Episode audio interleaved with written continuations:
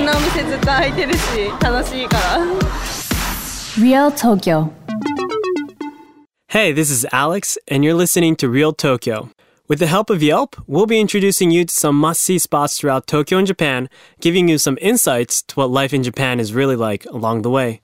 Today, we're introducing Nakameguro, home to the celebs, hairdressers, and one of the most popular spots for cherry blossoms. So let's get started. Real Tokyo. Hey guys, so before moving on to our next section, I just want to thank you guys so much for listening. And if you enjoy this podcast, please take a few moments to write us a review. Thanks so much.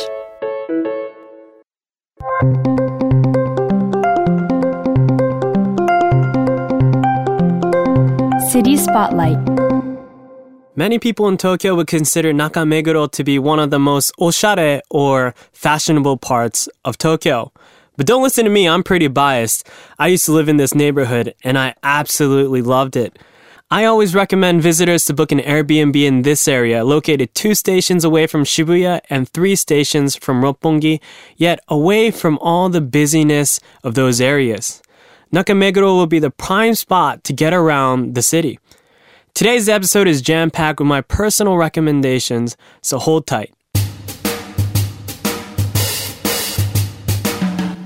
So, starting off, Nakameguro is probably the most well known for the cherry blossom season. Like, when I was living in Nakameguro, uh, around like April first week or like the last week of March, uh, there were tons of foreign tourists and local people just coming out of the train station and it, I, have never seen that station so full um, i mean there were police officers just kind of making sure that traffic that the cars could go through because there were just so many people coming together um, megurogawa uh, which is located right next to the station really um, or meguro river is this eight kilometer long uh, river that runs throughout tokyo uh, but inside of Meguro River, there's this four kilometer patch where sakura trees are lined up for this really, really beautiful walkway.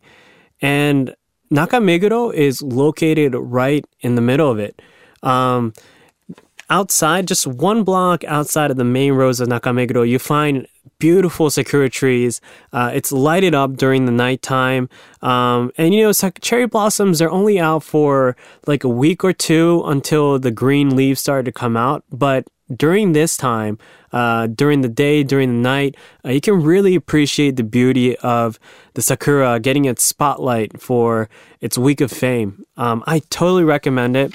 And along this river area, it's really nice because it has a bunch of cute shops uh, along the road. Um, and honestly, if you're ever planning to have a long walk without an agenda, uh, Meguro River is really one of the most delightful walks that you'll ever take. Um, every time I walk by, I find a new place that I've never noticed before.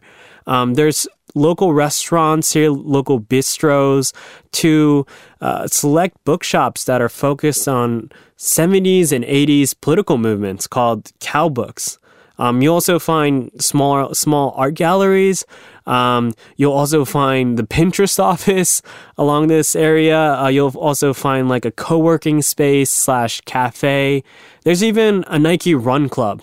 Um, it's honestly one of the coolest collaboration of shops uh, on this one single road. And Sakura season or not, it's super beautiful. Uh, during your walk down this river, I really recommend grabbing coffee and a Reuben sandwich at Sidewalk Stand. This is one of my favorite places. Uh, it's this tiny two floor coffee stand.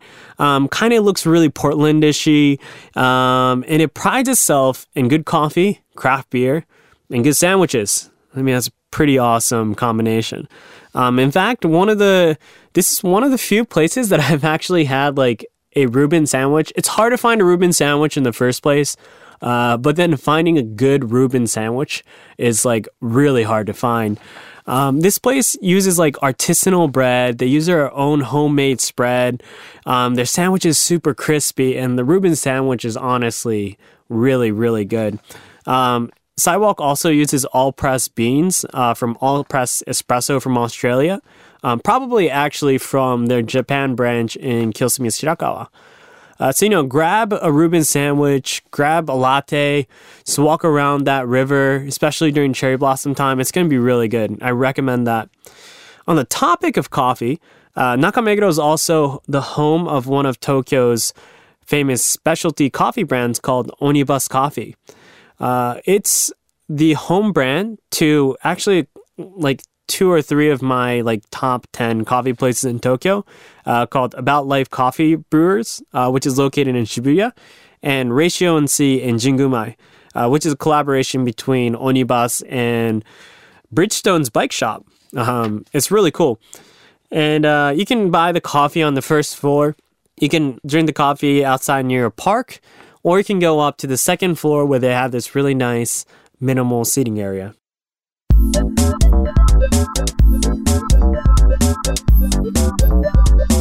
On Tourist Tokyo.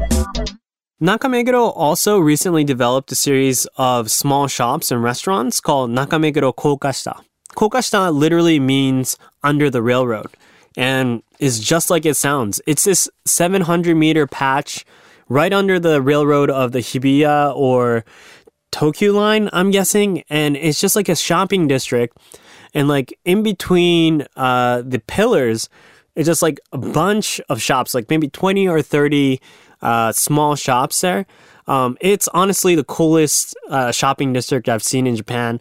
Um, the railroad thing's been done before. Like you see it in Yurakucho. If you go to Osaka, there's a lot of beautiful uh, shopping districts located under the rail tracks.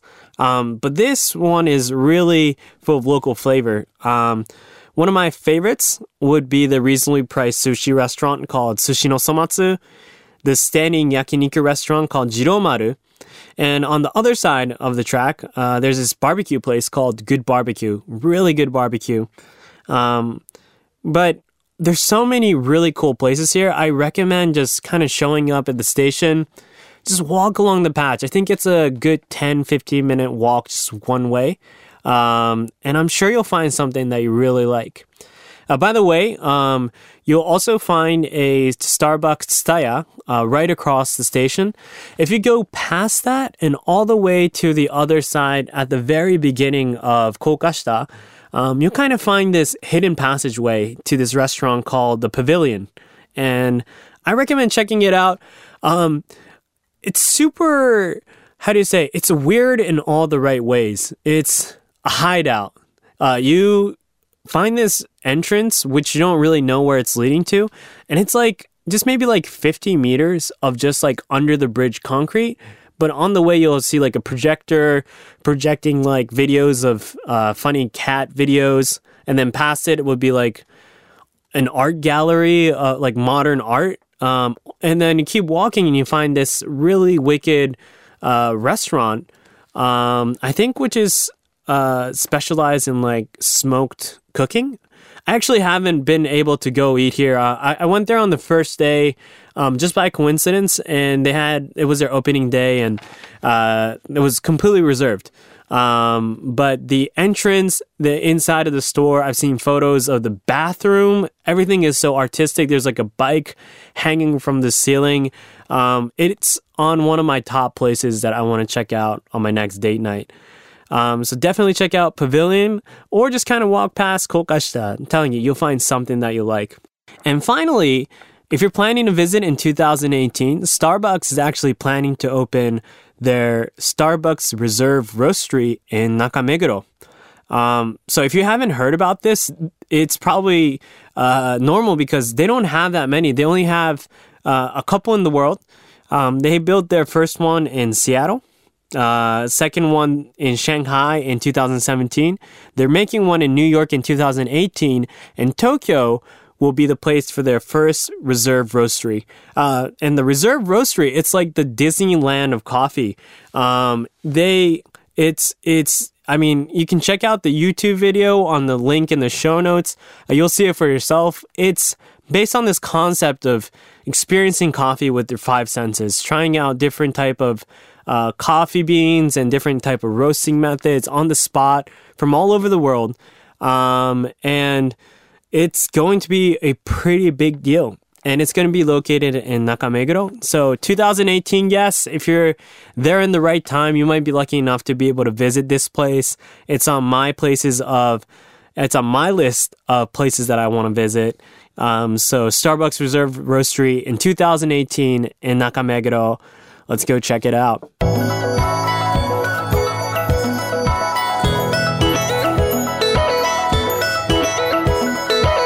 And that's it for today. Thank you for listening. Uh, we really appreciate your support. Uh, we're waiting to hear from you, so you can message us your comments and questions at our Twitter account at Real Tokyo FM, and you can follow us there to get more information about Tokyo and Japan. You can also email us for a free Tokyo FM World sticker. Our email is realtokyo at tfm.co.jp. You can find more information about the spots we introduced today in the description and on Yelp. See you soon and enjoy Tokyo!